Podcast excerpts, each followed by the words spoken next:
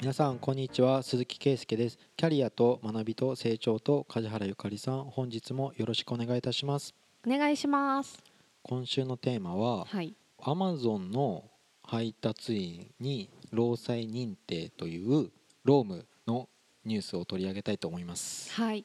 Amazon の配達員はいわゆるフリーランスの人でしたうん。その人が企業活動の中で怪我したらはい。国が保障する労災を認定されたってえ制度としておかしくないっていううん。そういうところからまあこれが9月の末かなぐらいのニュースだったんですよ。う。ん。何が起きているのかうんうん。というと国はフリーランスを推進しています。はい。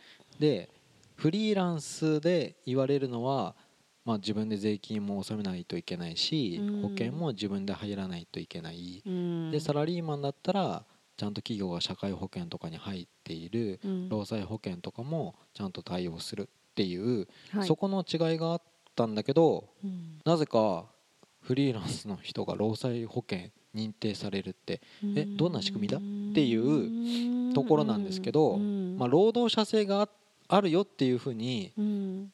労働基準監督署のうん。一管轄署長の権限でうん。認定を出したという事例なんですよこれは。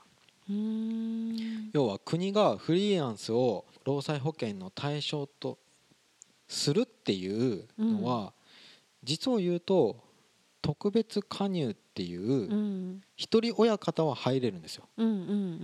要は会社の社長なの会社の社長って雇用主だからと、まあ、現場はやらないみたいな体で労働者じゃないんですよ。うん。だけど建設業とかだとなんか一人だけであの会社に属してない一人親方っていううん。で作業をする人がいるんですよ。うん。でもなんかあの誰かの指示を受けてるわけじゃなくて自分一人でやっていて、まあ、うん例えば法人になってるとか個人事業主としてやってる。うん。けど労災保険の中に入れるっていう制度が特別加入っていうのがあったんですけど、で特別加入には限定的に職種が列挙されてるんですよ。されてる。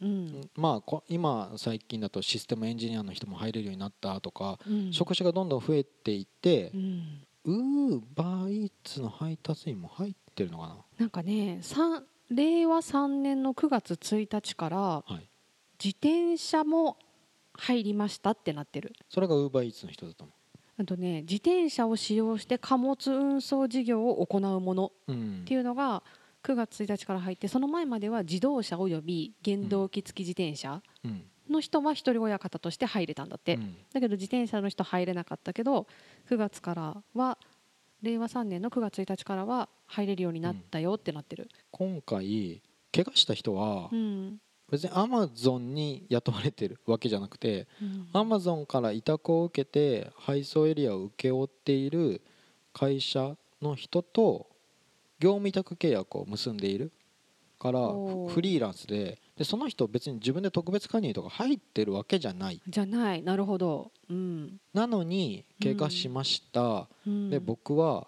この会社の仕事をうんやっていて怪我をしました。って言った時に、うん。労災保険を申請したらうん。ほぼこいつ従業員じゃんみたいな。要はこの会社の仕事をしないといけないうん。フリーランス。要はもうお前はもうこの日任せたぞっていうふうに動いてるとうん。もうこの会社にほほぼ指示命令権があってでこなさないといけないっていう労働者性になってたの？ななってる。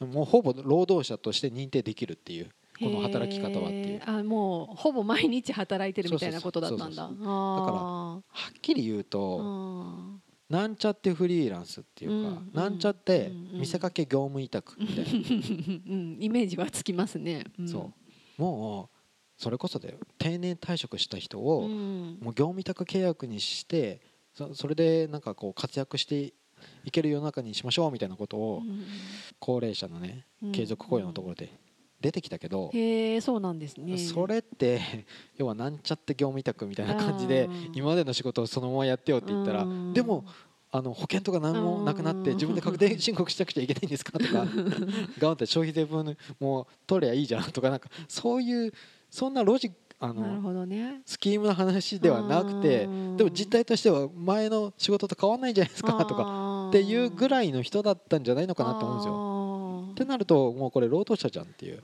ねね。怪我した保証がなくてここの人かわいそうじゃんって言った時に救いました労災で。って言った時にそれね結構ニュースになったからううんんとね厚生労働大臣の記者会見でもちゃんと記者が突っ込んだんですよ。うん。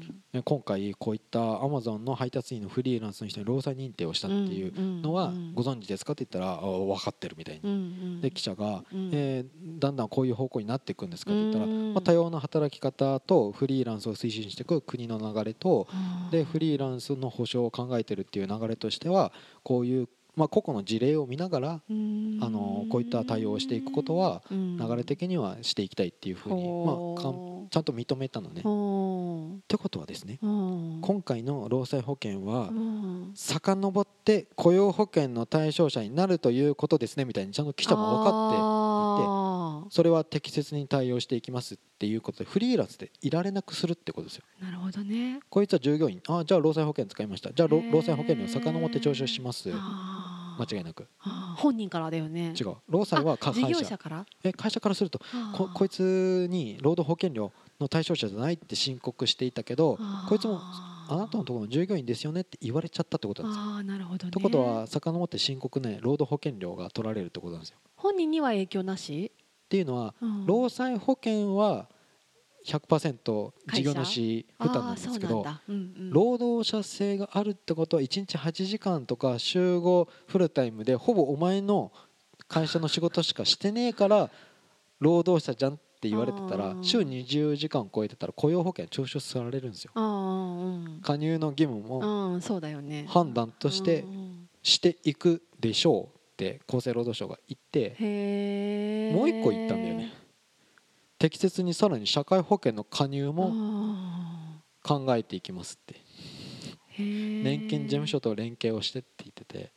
結局労災保険の取れる保険料なんてたかが知れてるんですけどうん。フリーランスの人が実はなんか見せかけの業務委託契約で労災認定されたってことはもうほぼ従業員って確定されてるってことだからうん。社会保険料取りたいんですよ。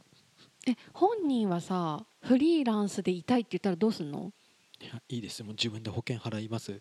自分で病院行きますって言わあなかった今回の部分がね、うん。こ今回の部分認められちゃったから本人に選択肢ないってこと、うん。あで労災使っちゃったのよ。あーそうなんだ。普通なんか昔から建設業界が労災隠しっていうのはう親会社に迷惑かかるうん。あ事故があったんですかとかなんかそういう労基署が入るとかうん。あるけど労災保険を使いました。実は労働者じゃないですって言い張ってて給与じゃないです業務委託です。こいつはフリーランスですって言ってるのに労災認定定されましたってことは波及効果すごいよね。雇用保険。あじゃあその人からも徴収してください。うん。労働保険の申告遡ってしやり直しですで労働者性があるってことはもうそこの会社の一つしか仕事してなかったですって言ったら社会保険まで考えてますよって厚生労働省が言ったってことは結局はフリーランスでいても名ばかりフリーランスだったら会社が面倒見てくれって言って結局一番取りたいのは社会保険料なんですよ。うん。え名ばかりフリーランスの定義は、もし 僕が今決めただけだ。違う違うそうイメージね。その定義はその例えばフルで週5働いてたとしてその会社で、うん。それだけ見るとそこの会社の労働者じゃんって言えるけど、うん。例えば土日でもどっかで働いてたとしたら崩れるのかなその理論。いや兼業副業どこが主たる事業所とかうん。なんかいいろんなところを個々で見ていかないといけないと思いますけど、まあ、要は一番労働時間が多いとか、うん。先に契約してたとか、そうういうところで労基法が見たりとかする、ん。けどやっぱり労災使ったっていうのはうん。従業員だよね従業員ってことは労働保険料とか雇用保険料とか社会保険料とかね。じゃないと他がおかしくなっちゃうもんね。整ちゃんと払っ合性としては。フリーランスをどんどん従業員じゃないよって言ってるのはダメですよっていう流れ的にフリーランスを保護しましょうとかじゃねえじゃんとか言って。ねそれってさフリーランスとあの言わせないってことじゃん。あの本人に入院費とかいろいろその分の金額負担してあげるのとトータルどっちが得だったんだろうね。遡って支払いしてその労災隠しの話ですか俺は。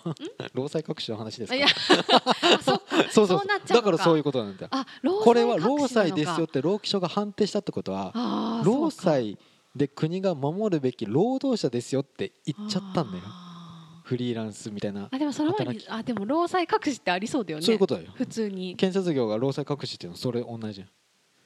あー。ここいつは従業員じゃないっすみたいな。そっちの方がお得なんだよねだから黙っとけよとか。ちょっとお金を払うから会社が負担するからうん。ちょっと病院行ったのちょっと領収書持ってくれば会社が戦えるから労災なんて使うんじゃねえとかいう流れ。ね、労災ってどんなあれなの？やっぱり使ったら会社のイメージがなんか補助金もらえませんとかなんか出てくるの？制裁。どこの労災隠しを心配してる社長みたいな違う違う違う。私知らないからさ 労災について。別にちゃんと労災って何ハサミで手を切ったとかあそうそう。あの仕事の中ででしょ？から落ちたとかうん。別にちゃんとなんだろう。会社に与える影響？会社に与える。それを心配してるのえが社長なんだよ。知りたい それを知りたいって言ったら僕は答えるまあ年に2回使ったら来ますよ労基署なるほどね。やっぱそれぐらいよっぽどないってことだよね基本は。なんで事故が2回も年に続いたって言って高齢者の人が増えて足踏み外しましたとかじゃあそういう安全配慮の職場になってるんですか？とか頭ぶつけないようにとかそういうところを現場見ないといけないんですよ。そういう事故の報告が続けばみなたいなるほどね。労基署来ちゃいますよって。じゃあ僕も使うのは正しいんですよ。怪我したんだもん。でお金それ健康保険じゃないもん。協会憲法が負担すべきものでもないし、うん。だから労働者が怪我したら労働保険料から出すっていうのは正しいんだけど労基署に把握されちゃうみたいなマインドの建設業の人とかやっぱ間違ってるしで今回の人は 労働者性があったって判定されちゃったってことはうんフリーランスでも何でもないですねこの人は。じゃあ負担すべきものいっぱいありますよ。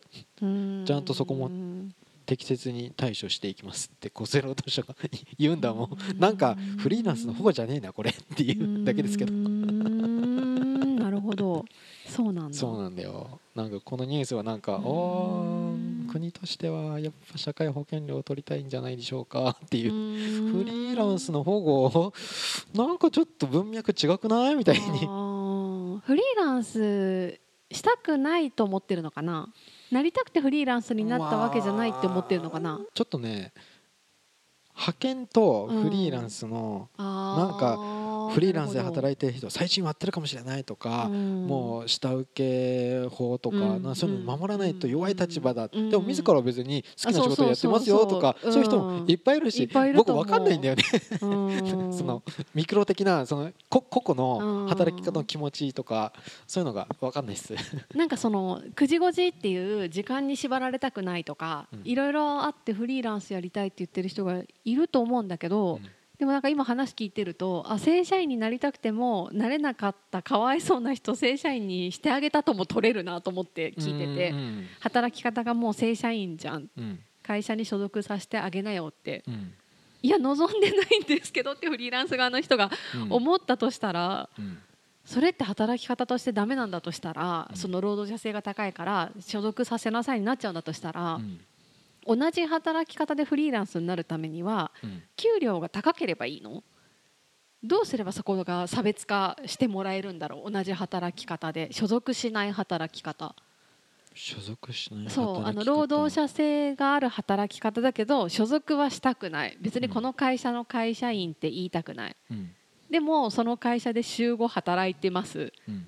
正社員と一緒やんって。いやだけど正社員として所属してない分なんか気軽に他の仕事もできるしうん。自分が身軽なんですよみたいなタイプの人がいたとするじゃん。うん。そういうフリーランスを守るためにはうん。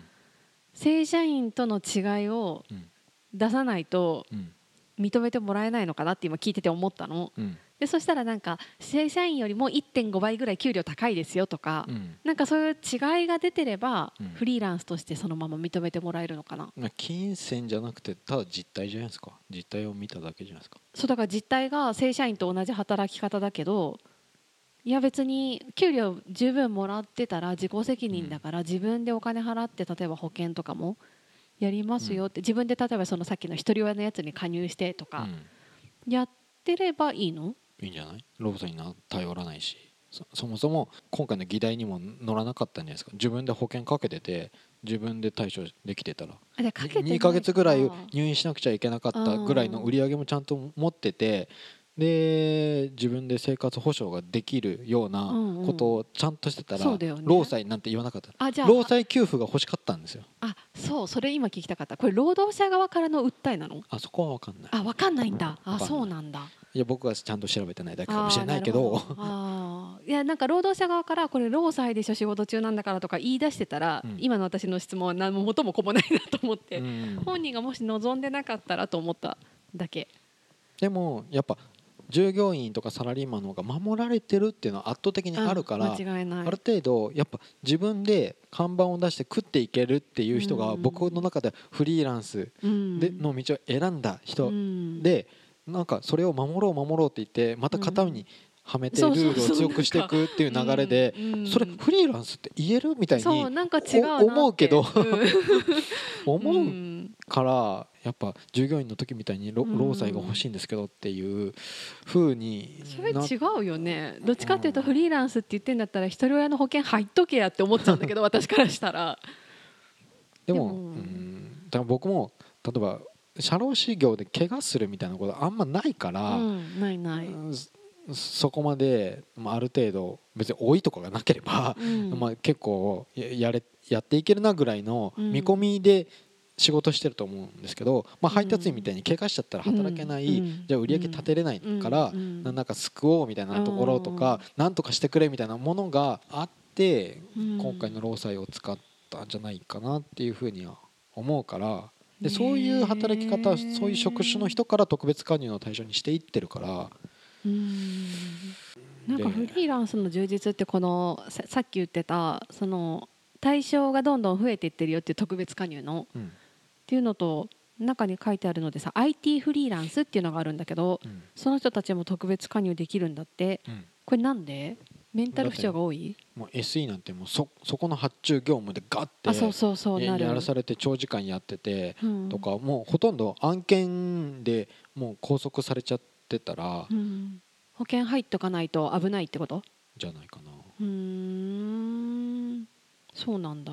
まなんかでもフリーランスの充実ってこういう充実は分かるんだよね。だから入れる保険が増えあて、会社に所属できない分自分の身を守る方法がなんか一般の保険よりもちょっと手軽にというか、ちゃんとできるものがあるよっていうのはいいなと思うんだけど正社員になりましたはなんか違う気がする。フリーランス推進してるけど保険入ってないやつが増えるのは良くないって言って、うん。正社員だな。こいつ雇用保険の加入だな。社会保険も入れ入れないとな。ははははって なっていったらやっぱ取りたいんじゃんみたい違うよね流れ。これちょっと。やいやいやいや守ってあげないとみたいな。できうん企業さん折半してあのまあ払うのは企業ですよみたいな。うーん謎だね、まあ、守られてありがたいって思うとは思うけど実際怪我したりとかしたらさうん。で貯金がなかったりしたら、うん。そういうふうに入れてくれてありがとうだけどうん。うーんって感じする。いや裏の裏のテーマぐらいに社会保険ってあったんでしょみたいに。ん。なんかその大臣のきあの記者会見のなんか議事録とか読んだ時にやっぱりとか思った。もんなん。か そこまで連携もう本当に今全部連携みたいな感じなの。多分税務調査とか年金の調査とかうんもやっぱり連携して税金の金額と決算とななんかうん人件費ごまかしてないかとか。取りっぱぐれがないようにね。もう本当にそう。うん。今までアホみたいに連携しなさすぎだったと思うんですよ。あじゃあいいこと？いや効率化とかうんうん。嘘ついてる人とかに対しては僕はいいことだと思うよ。うんうんうんだからなんちゃって逃れてうんなん。か名ばかりなんとかっていうのはいや僕から見ても例えば社長がうん。なんかもうこれからもう社会保険料高いから、みんなフリーランスにになって業務委託契約とか結んでいきたいとか言ってそれってさでも実態としてみたいな本当にみんなそれ確定申告できてとか経費とか分かるのかなとかうん思ったりするけど、まあ、兼業副業とかやってく人でうん。なんか税金とか社会保険周り本当みんな分かってんのかなっていや思う分かってないよ。絶対分かってない。知らないもん。私も知らないことたくさんあると思うまだ言うても僕本当その周り強いよみたいに。僕がフリー専門家専門家。僕がもともと実務で税金とか会計をやってて、うん。で労務の知識を得て、うん。労基法分かった上でフリーランスになったっていうのは、うん。もう覚悟決まってるし、うん。なんかそこの中の法律の中でやっていくってことは、うん。僕はもう分かってるかそうらけどみんな知らなさすぎだろ多いとか。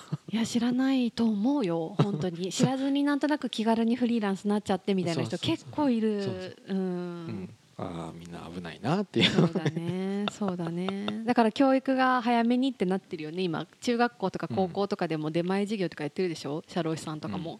ちゃんとその労務の仕組みを。結局その70年ぐらいの戦後株式会社って言ってみんな何も考えずにサラリーマンで働けばいいよっていう時から、もうちょっと大企業みたいなものが弱まって、うん。で多様性で個々で自分で屋号を作っうん。てフリーランスとして働くって言った時じゃあお金とか保険とかそこら辺の教育足りてなかったよね、うん。学校でも教わってなかったよねっていうタイミングだから今、うん本当にね。ね教えてよ。